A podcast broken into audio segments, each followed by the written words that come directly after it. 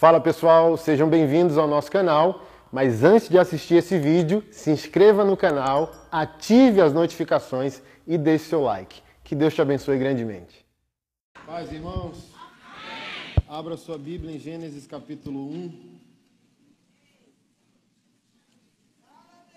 E como eu disse ontem, eu quero tratar com você um assunto que foi tratado comigo primeiro. E se eu pudesse dar um título, o título seria Pobreza é Emocional.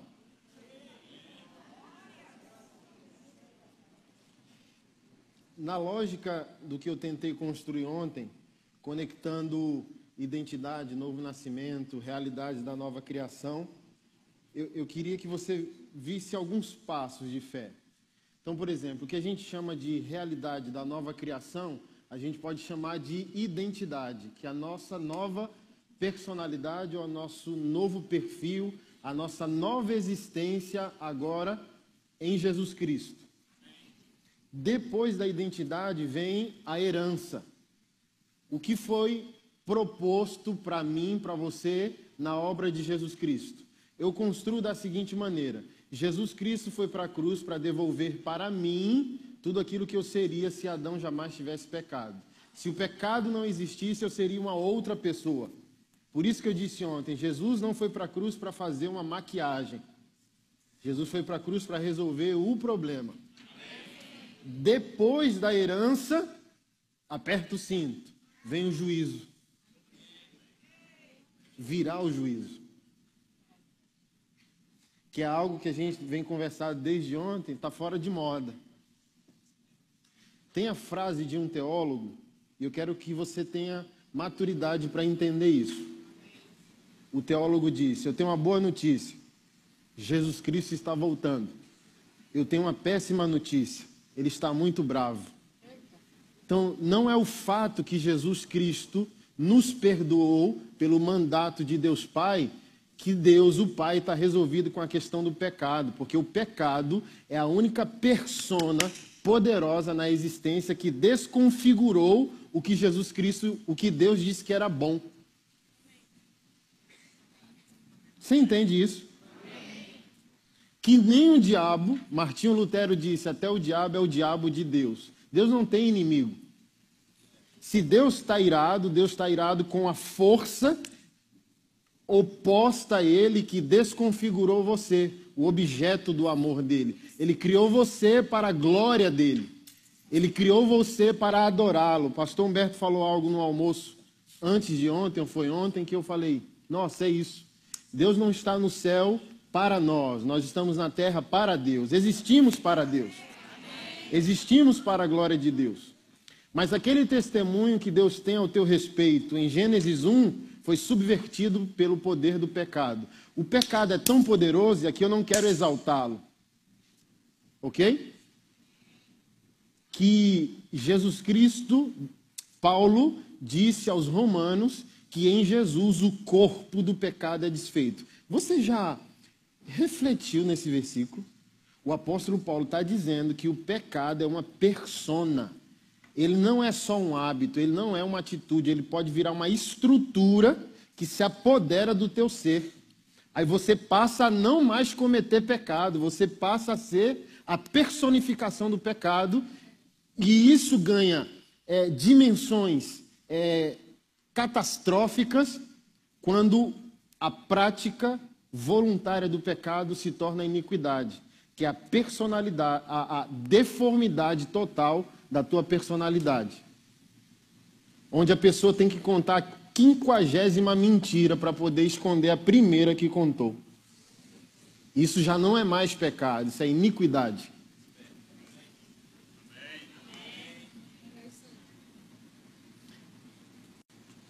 Então, quando Jesus Cristo voltar, ele não vai voltar num testemunho de amor, ele vai voltar com um veredito o que você fez com aquilo que não é seu. Graças a Deus que meu pastor em Brasília entendeu. Eu preguei e disse que eu tenho muito medo. Que é uma, uma palavra que nós da fé não, não, não fazemos uso constante da palavra medo porque entendemos o caráter de Deus, que é um caráter bom. Mas quando ele voltar, ele não voltará sugerindo a graça, o amor, o perdão e a bondade, não que qual é o nosso problema?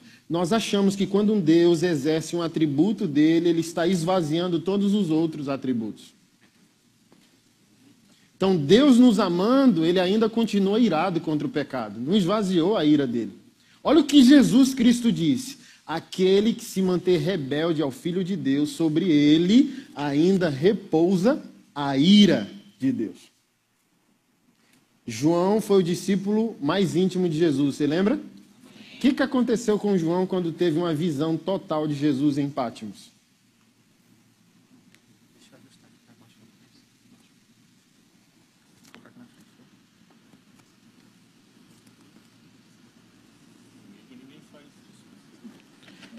Quando você é íntimo de alguém, você conhece a silhueta, a sombra. Eu que nordestino ando meio balançando, quem me ama vê, está vendo lá o, o, o tatuado. Ok? Mas João diz que quando teve a visão de Jesus em Pátima, ele diz: Que ser é esse? Parece homem, mas não é totalmente homem. É como se Jesus Deixa eu entenda essa figura de linguagem. Jesus, em sua humanidade, é só uma mostra grátis de Deus. Paulo disse isso. Jesus é Deus esvaziado. Porque se Jesus fosse Deus, ele é Deus totalmente em sua natureza, mas ele não é Deus totalmente em sua manifestação. Assim como nós, ele passa a depender do Pai. Então ele é um amostra grátis de Deus. Em Pátimos, Jesus não era uma amostra grátis de Deus, era Deus totalmente. O que, que aconteceu com João? cair como morto, fique quieto, fique lá. Eu choro quando eu leio aquela passagem. Toda vez que eu vou avaliar o meu medo de Deus, pode chamar medo, pode chamar temor, pode chamar reverência, pode chamar como você quiser. Quando eu me vejo autônomo, ah, vou mudar de cidade. Ah, eu posso administrar minha agenda itinerante como eu quiser. Compro carro, faço, compro casa, o que, que eu faço? E é falta de temor, porque a palavra de Deus diz: se Ele quiser, macho, você fará isso ou aquilo. Você tem dono.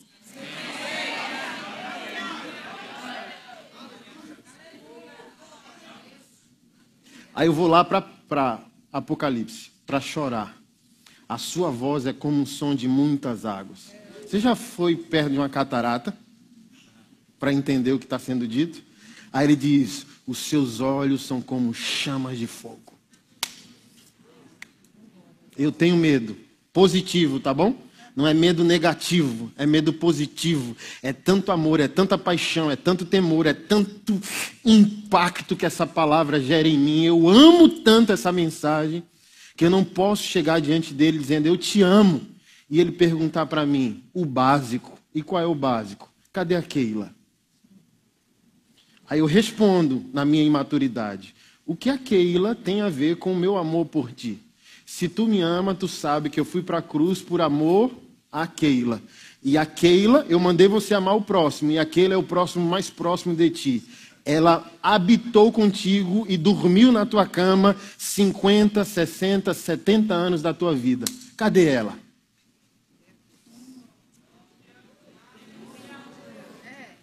É para ter medo ou não? Por que eu quero ser um marido melhor? Porque ela merece? Não, porque ela já tem dono. E eu sou mordomo daquilo que Deus é dono. Porque a gente só pensa mordomia com as finanças. Mas nós somos mordomos de tudo aquilo que Deus criou. É a metáfora do Batman. Você é no máximo o Alfred, o mordomo dele.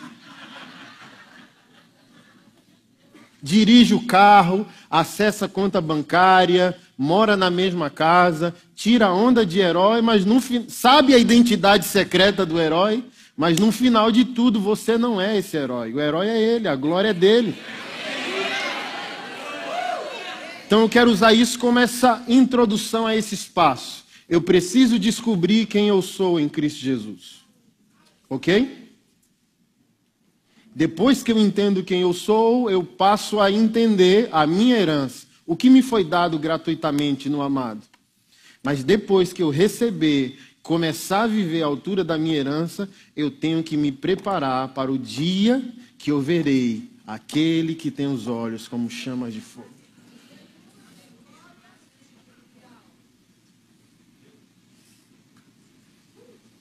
Pastor, o que isso tem a ver com pobreza emocional?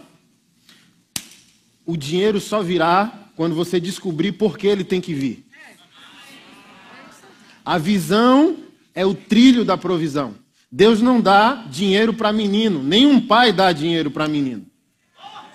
Quem não entende identidade, herança e juízo não está pronto para prosperar, porque nada é nosso. Trabalhei, conquistei, sou médico. Meu irmão, você é crente? Você é crente? Crê na palavra? Gênesis 1, verso 1 diz: E Deus criou os céus e a terra. Deixa eu ajudar você. Depois que Deus deu start, tudo que passa a existir é dele. Seu pulmão foi emprestado. O ar que você respira foi emprestado para você. É dele.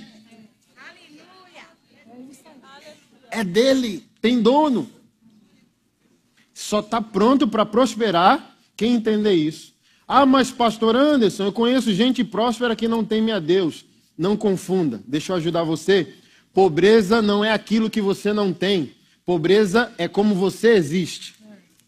Prosperidade não é aquilo que você tem, prosperidade é como você existe, é como você é ou quem você é por dentro. Dinheiro é só o que está na sua conta bancária. Prosperidade é aquilo que passa a habitar todas as áreas da sua vida.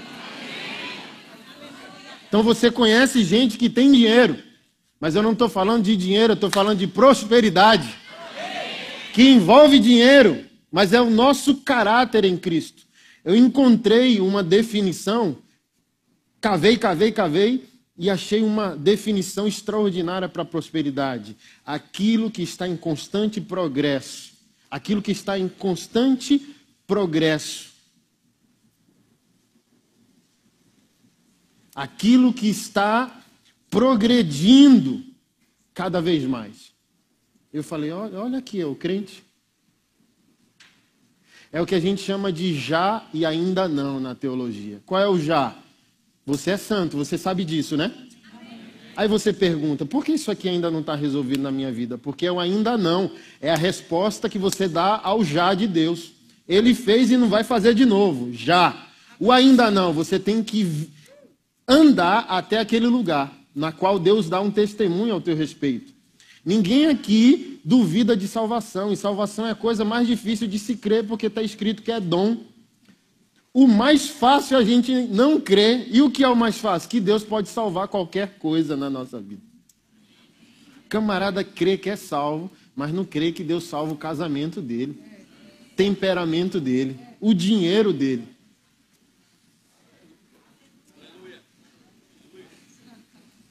Então, prosperidade financeira tem a ver com juízo. E eu quero transferir isso para você.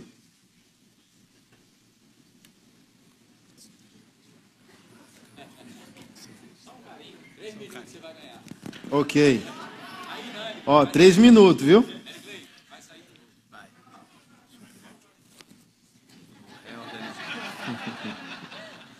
Quatro minutos.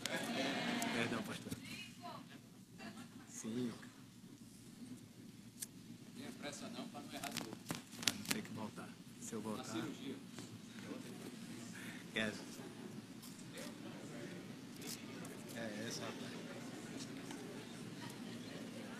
pastor. Eu não ouvi aí, o que foi? Sabe qual é o nosso problema? Talvez é o problema que você está enfrentando. Para aquilo que você não reconhece como um problema, Deus não se apresenta como uma solução. Por isso que o interesse da maioria da igreja evangélica é vida eterna. Porque qualquer assunto é, é, é, é, administrado com timidez. Não, o dinheiro não é um assunto da cruz. Não, meu casamento não tem nada a ver com a obra de Jesus. Jesus veio para salvar o pecador para a vida eterna. Então, se para você não é um problema, para Deus também não vai ser. Deus só está interessado naquilo que você reconhece como um problema.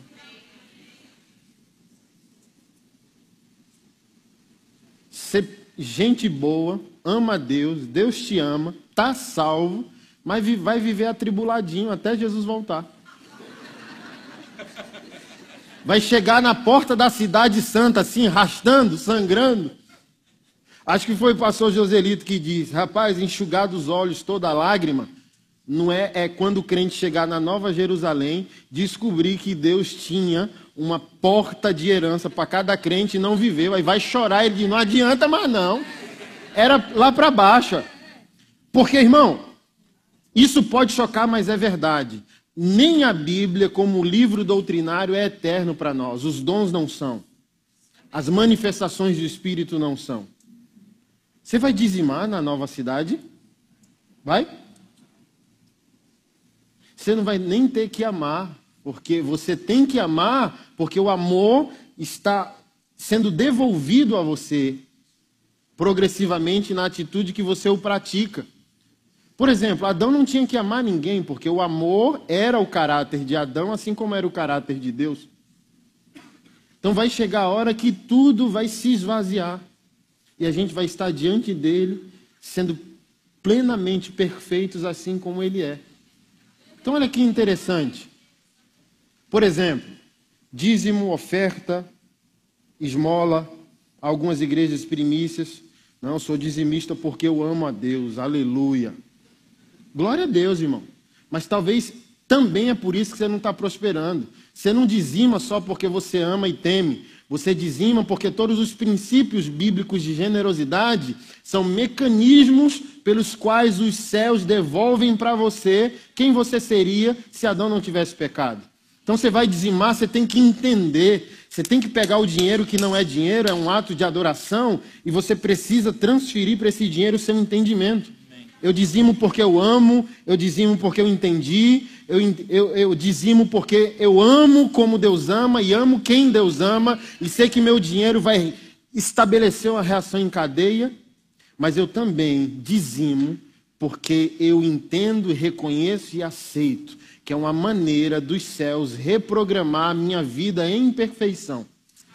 Eu creio e provo para você, querido, existe resposta para cada ato de obediência do crente. Olha só, um dia minha mãe me ligou, chorando, desesperada. Meu filho, meus cachorros estão morrendo e eu dentro de mim. Eu acho que o mundo está tão ruim, eu já escrevi, já preguei sobre isso. O mundo virou de ponta cabeça. As pessoas não amam mais a imagem de Deus no semelhante. Os cartórios nunca lucraram tanto com divórcio e os pet shops nunca enriqueceram tanto. Os animais foram elevados ao nível de filho. Pode ser só uma, uma brincadeira. Se for, um, sei lá, uma brincadeira, um afeto. Mas eu pergunto, é? Cachorro não é filho.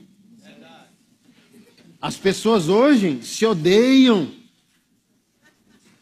O amor está se esfriando. E as pessoas estão elegendo um animal a um nível divino. Um membro da família. E graças a Deus que eu não estou sozinho. O pastor Luciano ontem mandou a primeira, primeira lapada. É só um adendo, mas não era isso que eu queria dizer, não. O que é que eu estava dizendo antes disso? Minha mãe. Meus cachorros estão morrendo, deu dentro de mim. Cachorro. Deixa morrer, arruma outro. E vira lata ainda.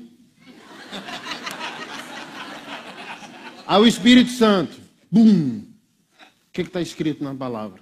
Eu disse: honrai teu pai e tua mãe é o primeiro mandamento com promessa. Eu tinha que dirigir uma hora para encontrar ela. Entre no carro e vá. Aí eu falei: o carro novo, banco de couro, cachorro, ô oh, Senhor da glória. Aí eu dirigi uma hora, fui lá na minha mãe, os cachorros, tudo ruim. Ela falou: pode botar na mala, não precisa ir dentro do carro. Eu falei: menos mal, aleluia. Não falei, né? Mas pensei. Aí soquei os dois dentro do porta-mala. Dirigi mais uma hora de volta. Tinha um, um, dono de veterinária que era da nossa igreja. Cheguei lá, tal, ela chorando. O cara, 700 reais, pastor, para dar o um remédio no cachorro. eu ia dizer, deixe quieto. Mas quando ele, ele diz 700, ela já me deu um abraço. Obrigado, meu filho. Aí eu falei, não tem como escapar. Pastor, é no crédito ou no débito? No débito. Com a tristeza assim. Falei, meu Deus, minhas contas. Paguei. Aí botei o, cachorro dentro, destruiu meu porta-mala, levei. E ela, olha, minha filha, seu irmão pagou, os cachorros estão vivos, vão ficar tudo bem. Voltei. 30 minutos depois, primeira ligação. Pastor Anderson, eu estava aqui em casa, estou sentindo de Deus algo. Qual é a sua conta? Eu disse, minha conta é tal. Por quê? Não, daqui a pouco eu volto a ligar. 40 minutos depois, aí ligou outro e disse, Pastor Anderson, estou aqui em casa sentindo de Deus um negócio. Qual é a conta do senhor? Disse tal. Eu gastei 700 reais. Quando eu cheguei em casa, tinha 2.800 reais. Porque eu decidi algo. Eu decidi enriquecer o conceito de obediência. Não faz só por amor e temor, mas porque é um princípio de reprogramação. Eu seria assim se Adão não tivesse pecado. Você entende isso? Você entende o que eu estou querendo dizer? Não é o fazer por fazer. Tem muita gente fazendo a coisa certa, mas sem querer entender o espírito certo da coisa. Você tem que verbalizar, você tem que transmitir para a sua obediência o espírito da palavra.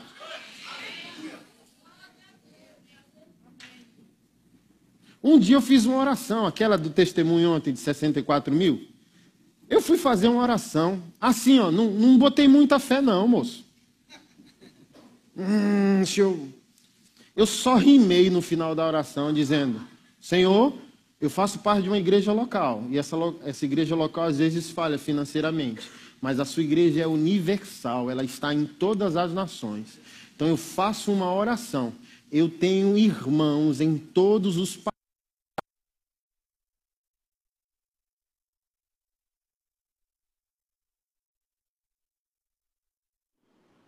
Aí eu falei, ó, Espanha, Japão, Estados Unidos, tal lugar. Fui falando. Eu oro por uma convergência mundial e milionária de recursos, porque eu amo o teu nome, eu só quero que o Senhor se torne famoso. Só, só citei os países. Você não sabe o que, que aconteceu. Aí entra um contato do Japão. Pastor, sou do Japão. Sua vida me abençoa muito. Posso ser mantenedor da sua vida? Deixa eu pensar aqui. Estados Unidos, Europa, Portugal. Uma modelo de Portugal, famosíssima. Encontrei seu ministério você transformou minha vida. Posso mandar uma oferta? A irmão dos Estados Unidos, posso, posso, posso? Mas o temor, o temor, ele precisa dar um trilho a nós. A gente foca muito às vezes, na prosperidade, por isso que não chega. Por isso que eu disse, você tem que entender o porquê o dinheiro tem que vir, senão ele não virá. Nesse momento histórico, no qual Deus está, através de Jesus, construindo um novo destino, e na minha concepção, um destino final, haverá só mais um próximo e definitivo avivamento. Jesus Cristo não está tratando com qualquer crente não é acepção para salvação, ele nunca fez.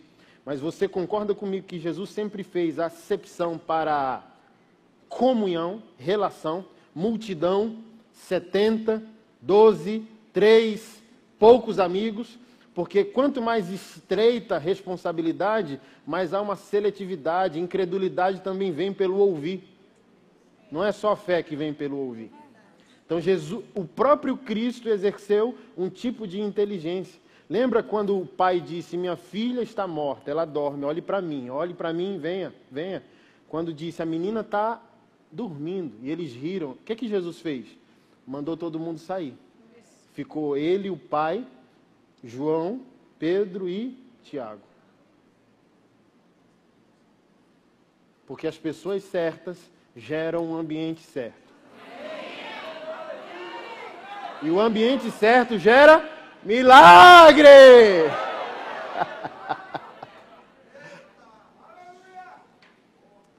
Um dia eu fui no banco.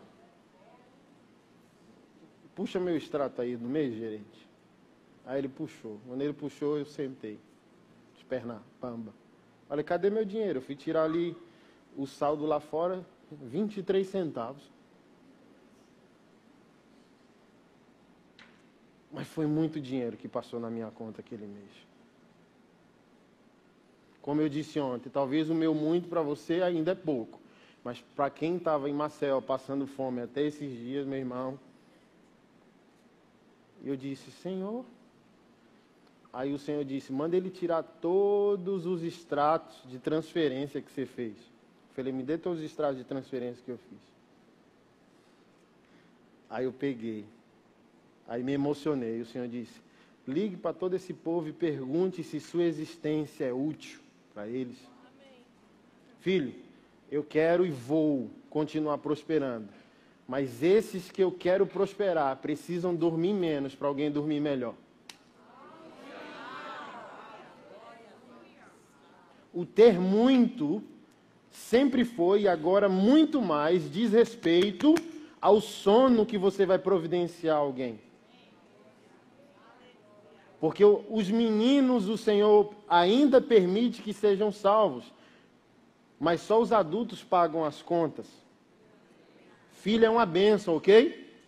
Mas filho só consome até que venha a idade da razão para pegar junto com o pai. E na fé não é diferente. Os meninos querem tudo. E o pai vai perguntar: para quê?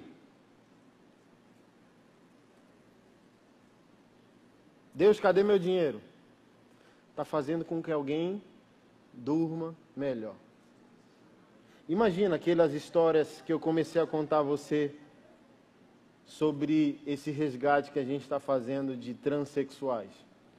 Tem uns que eu nem vi, só me ligam. Fiquei sabendo que você ama esse povo esquisito aí, ó. Tem um camarada aqui em Natal. Eu disse, eu pago. Eu sei a dor que é não ter um pai. Pago. Aí já pego o telefone, ligo e tal, e as pessoas dizem: por que você se importa? Aí eu digo: em Adão eu não me importo, mas em Jesus eu entendi quem eu sou, eu entendi o que eu tenho, tenho e, para... e para que eu tenho. O temor do Senhor. Quem imagina? Jesus volta e você está com dinheiro nessa conta aí que nunca teve sentido nem apostólico e nem missionário.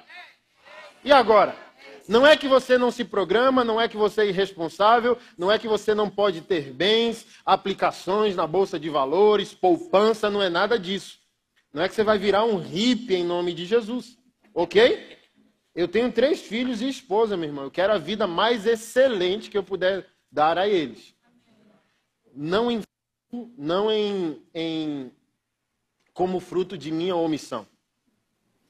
Eu quero uma vida extraordinária, com a plena consciência que Jesus volta e eu não passo vergonha. Amém. Amém. Meu filho, você sabia que eu queria resgatar o mundo.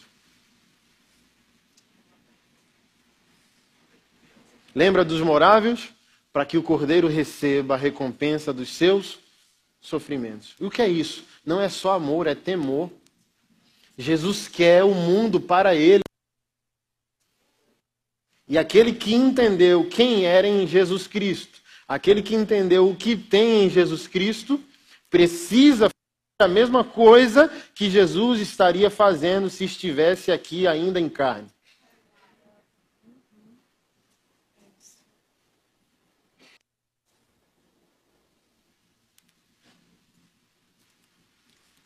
Você está aqui? É que você está fazendo uma conta aí na sua cabeça, né? A conta não está batendo. Deixa eu ajudar você antes de eu ir para o texto. Amanhã, vá no banco e peça o extrato. Pegue um marca-texto desse e diga: Eu. Marque nesse extrato eu e o que foi para a glória de Jesus. Se você não conseguir responder, você tem sérios problemas. Ó, eu, eu, eu, eu, Jesus, Jesus, Jesus, eu, Jesus, eu, Jesus. Se tiver contrabalanceado, você está pronto para um novo tempo. Querido, a marca da besta também vai ser uma marca econômica. Eu não sei se você está percebendo. Eu, particularmente, o que eu orei nos últimos quatro anos, está assim, ó, pastor Humberto, borbulhando, fervilhando. Esses dias eu estava numa sala de reunião. Imagina, nordestino com a cara tatuada. Meu irmão, em Maceió eles acham que eu sou um tipo de Messi. Cristiano Ronaldo. Eu falei, se eu voltar para Maceió, eu viro governador. Aí eu estava numa sala de reunião. Aí o rapaz que me chamou para a sala de reunião tinha 20 homens de Deus, 30. Ele chegou no meu ouvido e disse: Tem 46 bilhões sentados com você nessa mesa aqui. Aí deu um trava, né? Ô louco, aquele ali é 7 bilhões, aquele ali é 8, aquele ali é tantos milhões, aquele ali. Todo mundo querendo discutir como espalhar a fama de Jesus pelas nações. Todo mundo incomodado por um novo tempo.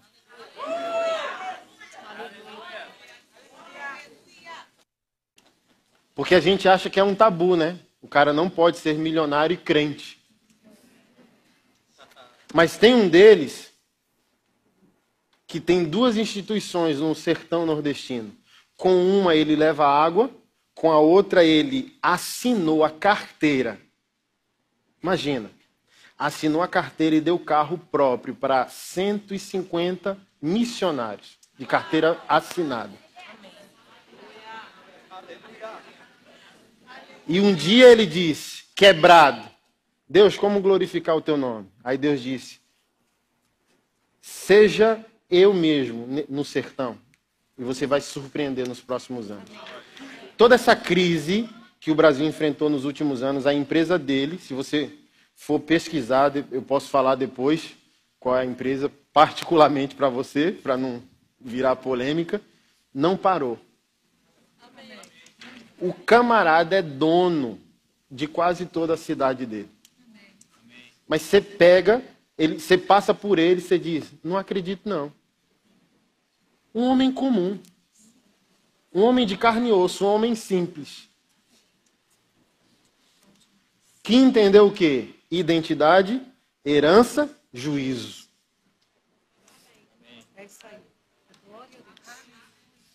Aí você consegue devolver Arão Xavier tem um entendimento forte demais. Ele diz que o dinheiro é a única maneira do diabo ferir Deus. Porque o, o diabo torna o príncipe de Deus, que é você, a princesa de Deus, que é você, escravo do que você deveria ser senhor. Aí o diabo tenta ferir Deus.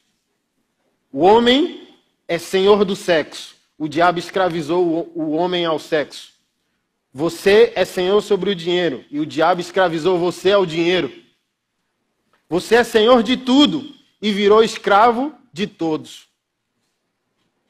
Por isso que essa lógica faz sentido. Entender quem eu sou em Jesus Cristo, entender quem eu tenho em Jesus Cristo e entender o que eu tenho que fazer por causa do temor do Senhor.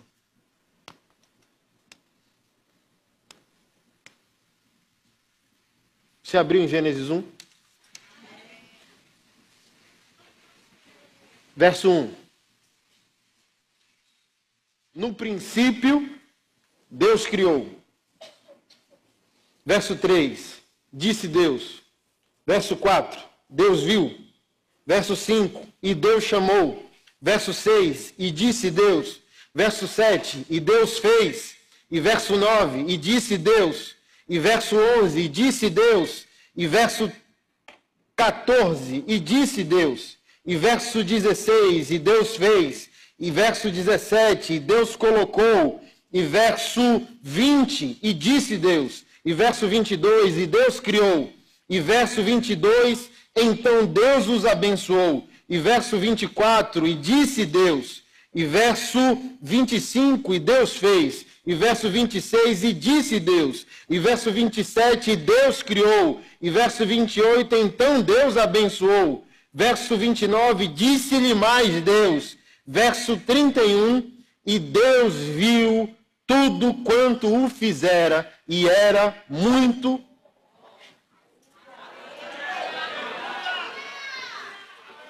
Pastor Anderson, qual é a vontade de Deus para a minha vida? Só leia Gênesis 1. De dois para frente é como Deus perdoou você e quer reprogramar você. A vontade plena e perfeita de Deus que Paulo disse, boa, perfeita e agradável, você pega o que Paulo disse e volta para Gênesis 1.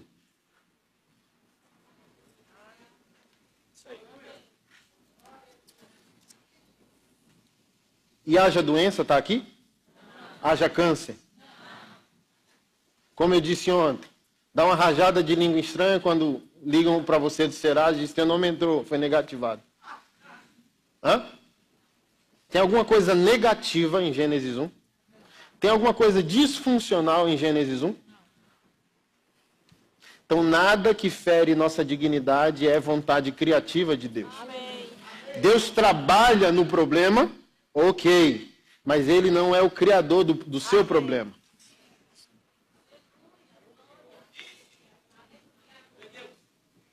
Aqui já passou a rasteira, que eu tenho que entender que é antinatural. Não conseguir pagar as minhas contas é antinatural. Agora eu tenho que me lançar ao caminho. Eu tenho o já de Deus. É uma ponta.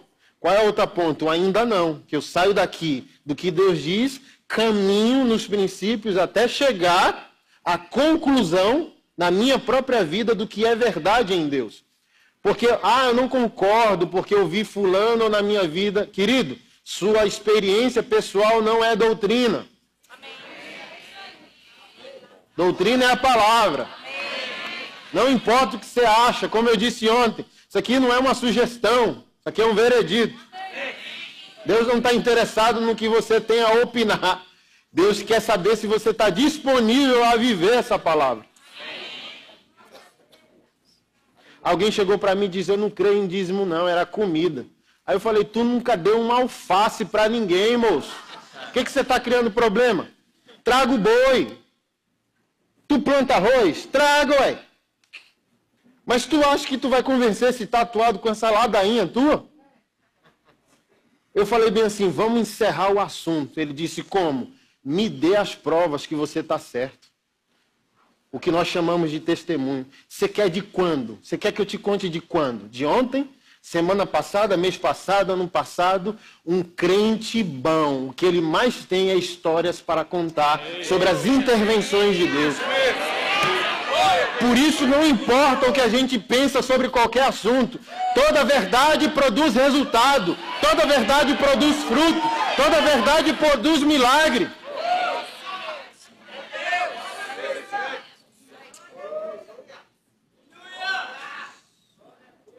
Simples assim. Porque quem está discutindo se dízimo é antiga aliança, nova aliança, não quer potencializar o mais. Olha só, é um absurdo. Isso é emocional. O camarada está em colapso por causa de Adão. Lembra ontem? Gênesis 3, verso 9. Onde estás? Ali iniciou não só um colapso espiritual, mas um colapso social, familiar e emocional. É um bloqueio. Esse indivíduo não, não alcançou e não quer alcançar o entendimento da nova natureza dele em Deus. Por isso que ele defende seu fracasso, dizendo: Olha, eu não dizimo porque dízimo é da antiga aliança. Mas não é porque ele encontrou a revelação ou porque aquilo está dando resultado a ele. É porque ele está angustiado nas emoções, porque ele não consegue ver frutos. Porque a grama dele é sintética, ele desconfia que a sua não é natural. É um cara abusado. Ó, um dos sinais do espírito de pobreza, que é como a gente pensa, não é o que a gente não tem, como eu disse, é o espírito crítico. Uma coisa é ter opinião crítica, ok? Outra coisa é o espírito crítico. Gente crítica, pessimista, sempre tem uma opinião sobre tudo. Não gostei, olha o fulano, olha o bertano. Pode observar a vida do indivíduo. fracasso. O espírito de pobreza não vai só tirar o teu dinheiro, ele vai tirar a tua unção, ele vai tirar a revelação da palavra, ele vai empobrecer teu casamento, ele vai empobrecer teu caráter. É um espírito, irmão.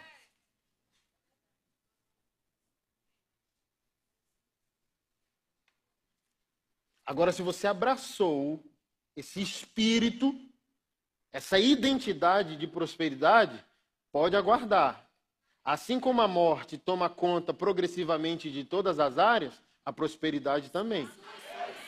Quem prosperou em Deus no conhecimento de si mesmo, prospera o casamento. É só uma questão de tempo.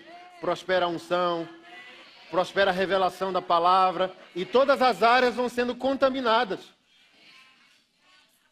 Meu irmão, como o camarada vai me convencer?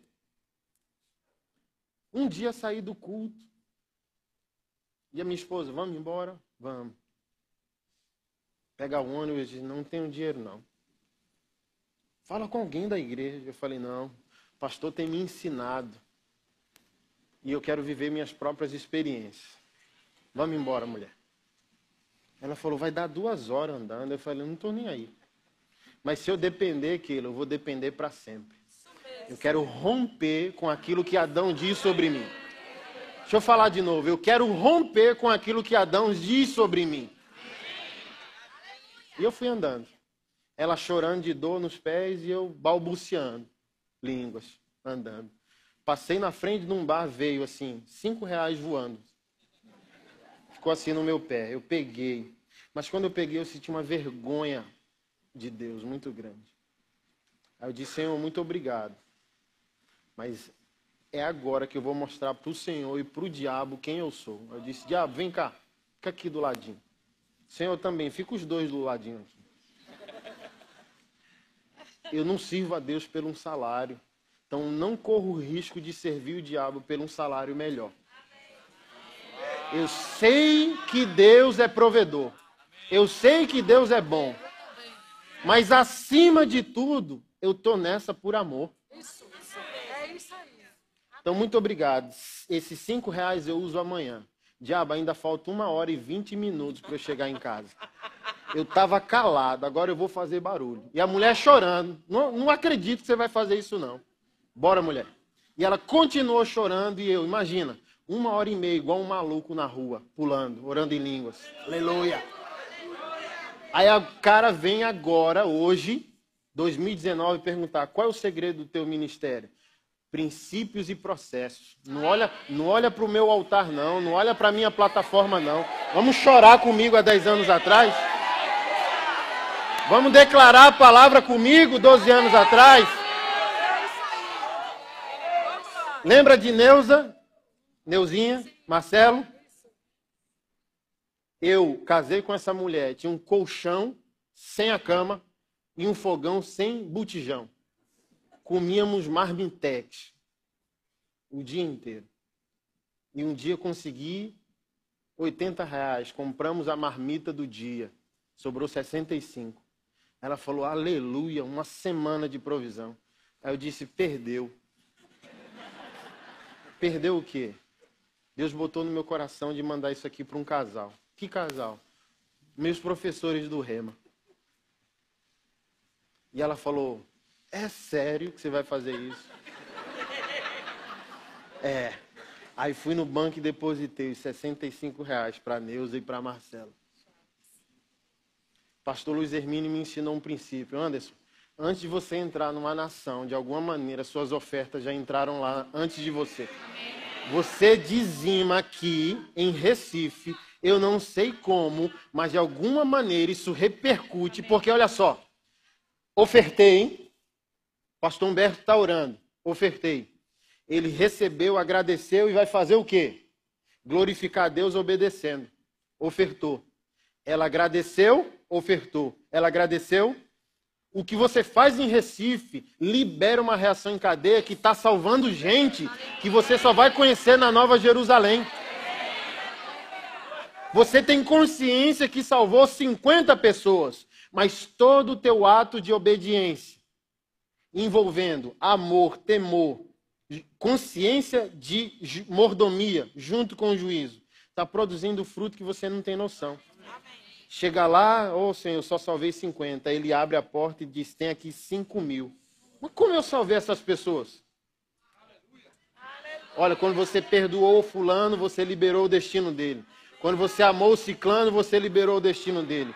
Quando você deu essa oferta para esse camarada, você nem viu. Mas esse camarada se tornou um homem de Deus em outro país. Imagina, nós honramos os homens de Deus. Mas quem aqui já imaginou o galardão de quem converteu esses homens e mulheres de Deus?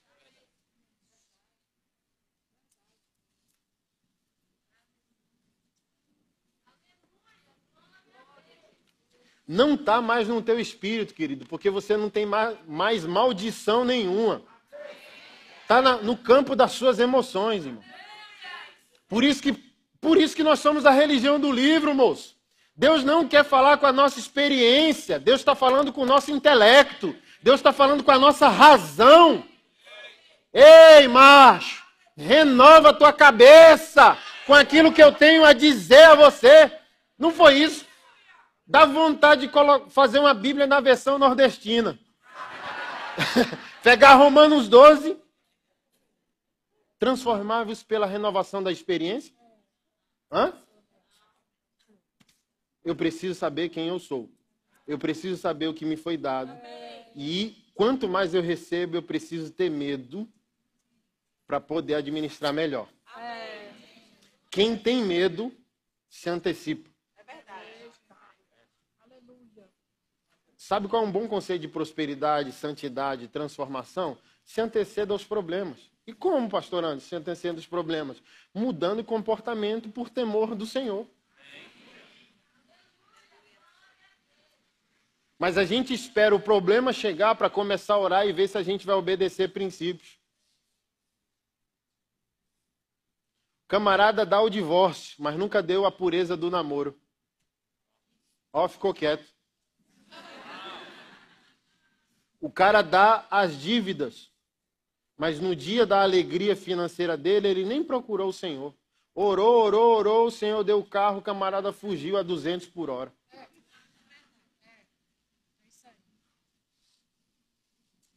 E é tão poderoso para eu poder encerrar com você que eu não sei se você tinha consciência sobre a parábola dos talentos. A maioria da igreja evangélica pregou a parábola dos talentos como uma realidade sobre nossas capacidades, habilidades, dons, e não tem nada a ver com isso. Talento é um tipo de medida monetária é uma medida de peso na antiguidade. Geralmente, um talento seria equivalente a 30 quilos de algo.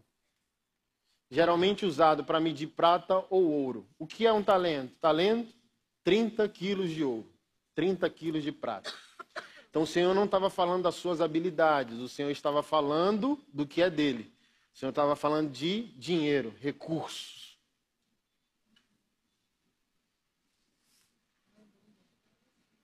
deu um talento. Um pastor norte-americano tentou fazer convergência atual e ele disse que seria equivalente a mais ou menos 180 mil dólares. Tome aqui, tome 360 mil dólares e tome quase um milhão. Estou viajando, quando eu voltar eu quero que isso aqui tenha reverberado, eu quero lucro. E o meu lucro são pessoas transformadas à imagem do meu filho.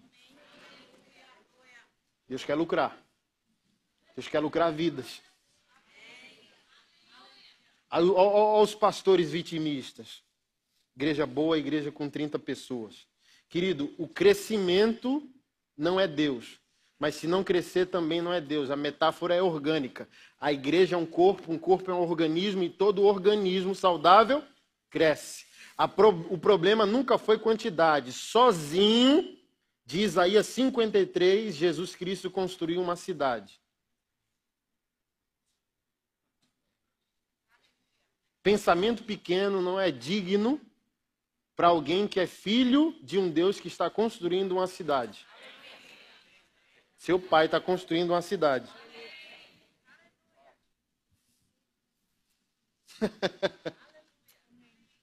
Não, é espiritual ficar com 30 ovelhas. Amém. Se for a vontade dele. Mas se não for, irmão, deixe ele soprar você. Porque o cara não quer ter 30 porque entendeu no espírito. O cara quer ter 30 porque emocionalmente ele não quer alcançar o lugar dele no espírito. Ele fica envergonhado. Quem é pastor aqui? Levanta a mão. Se você comprar o carro, uma ovelha vai dizer que você está roubando. Se você não comprar o carro, essa mesma ovelha vai dizer que Deus não está na sua vida. Compre o carro, irmão.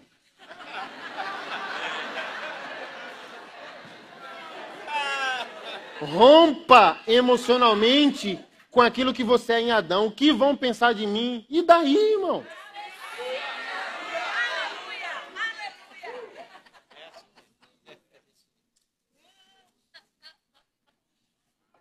Aí a palavra diz, para eu encerrar.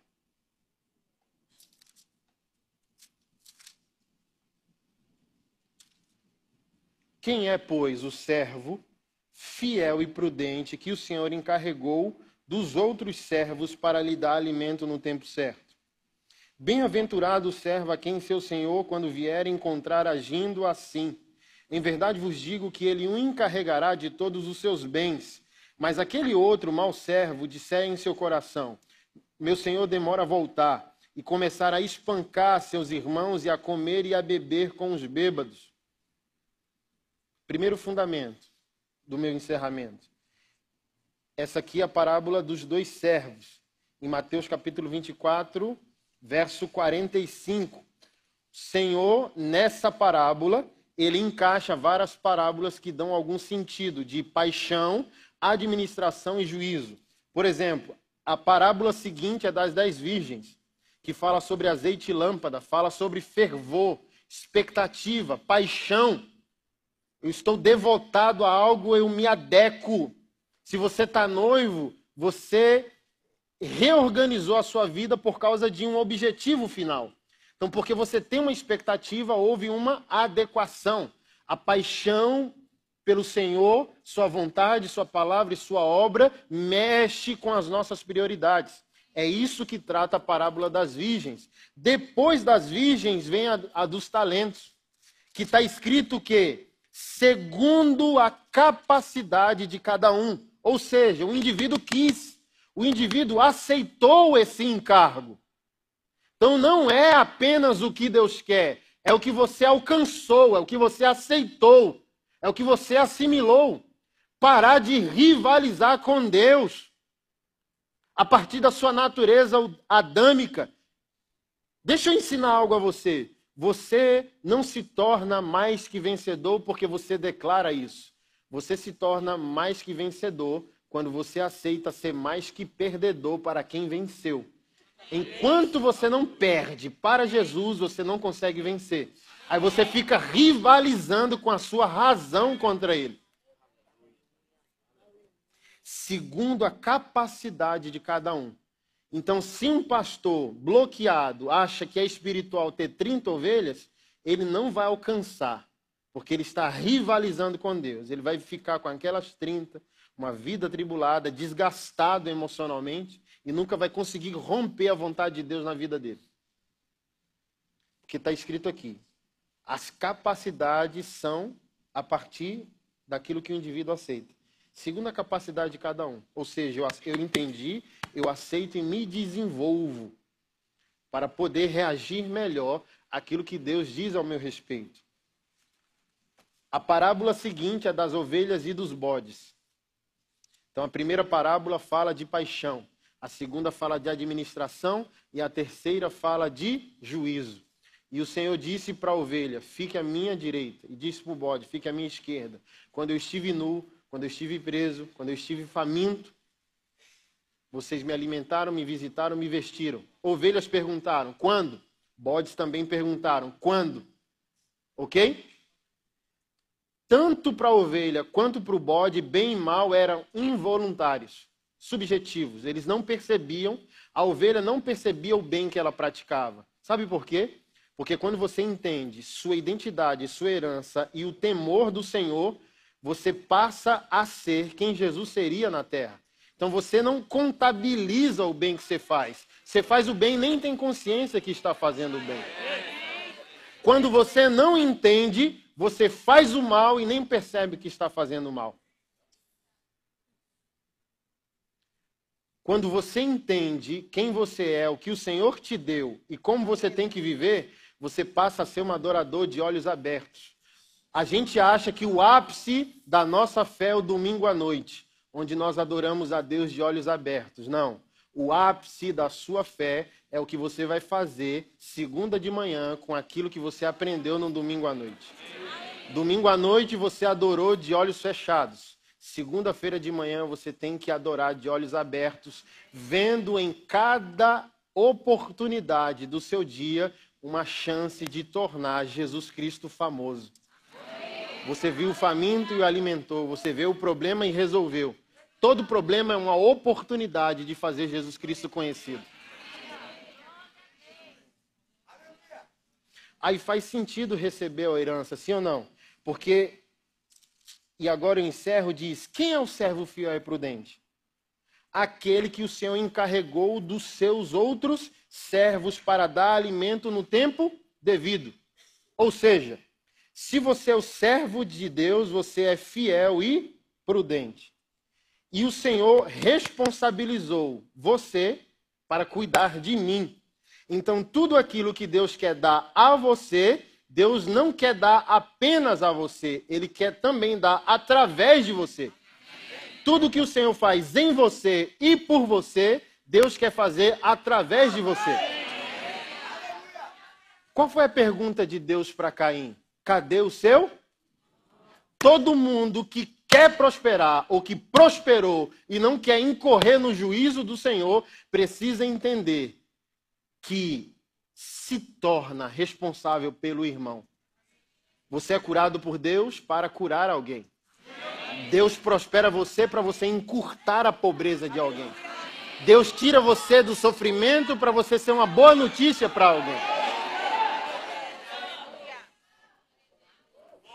O servo fiel e prudente, o Senhor encarregou dos outros servos para dar alimento no tempo devido. Mas ele diz: o servo mau começou a beber e embriagar porque achou que o Senhor demoraria.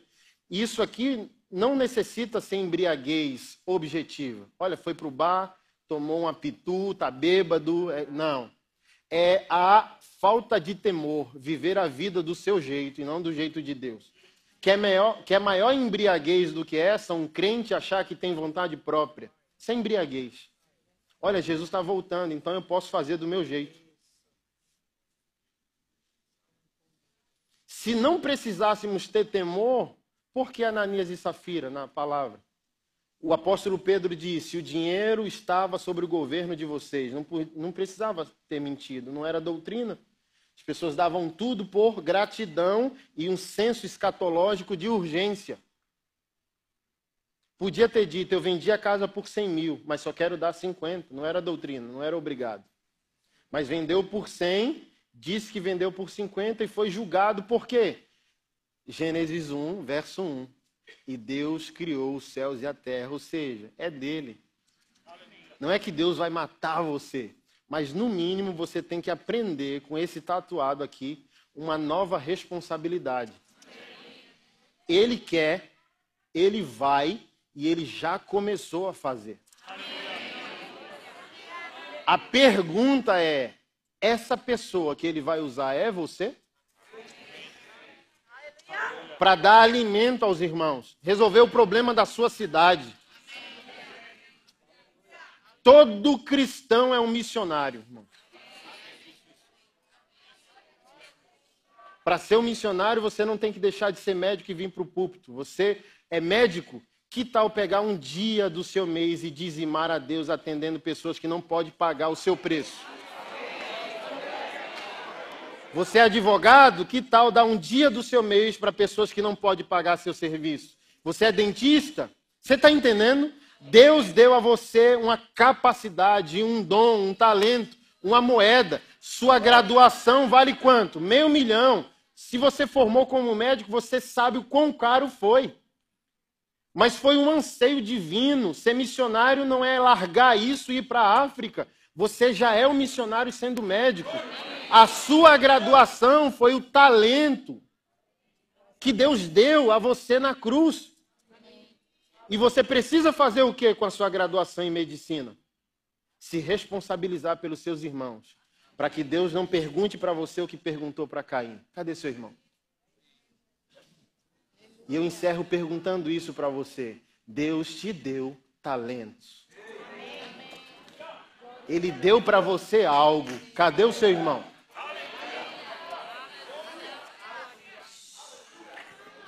Eu vou voltar aqui em breve. Ainda não tem uns milhões na conta, não, irmão. Mas quando eu voltar aqui. Eita, rapaz. Quando eu entendi, eu fiz uma oração. Senhor, eu vou fazer o evento evangelístico mais maluco que o Brasil já viu. Aí Deus disse: qual que é? Eu vou dar mil carros. Eu disse ontem, tem 30 dias que eu dei meu último carro. 15 carros em 15 meses. Sete carros em 15 meses. Eu falei, falta 993.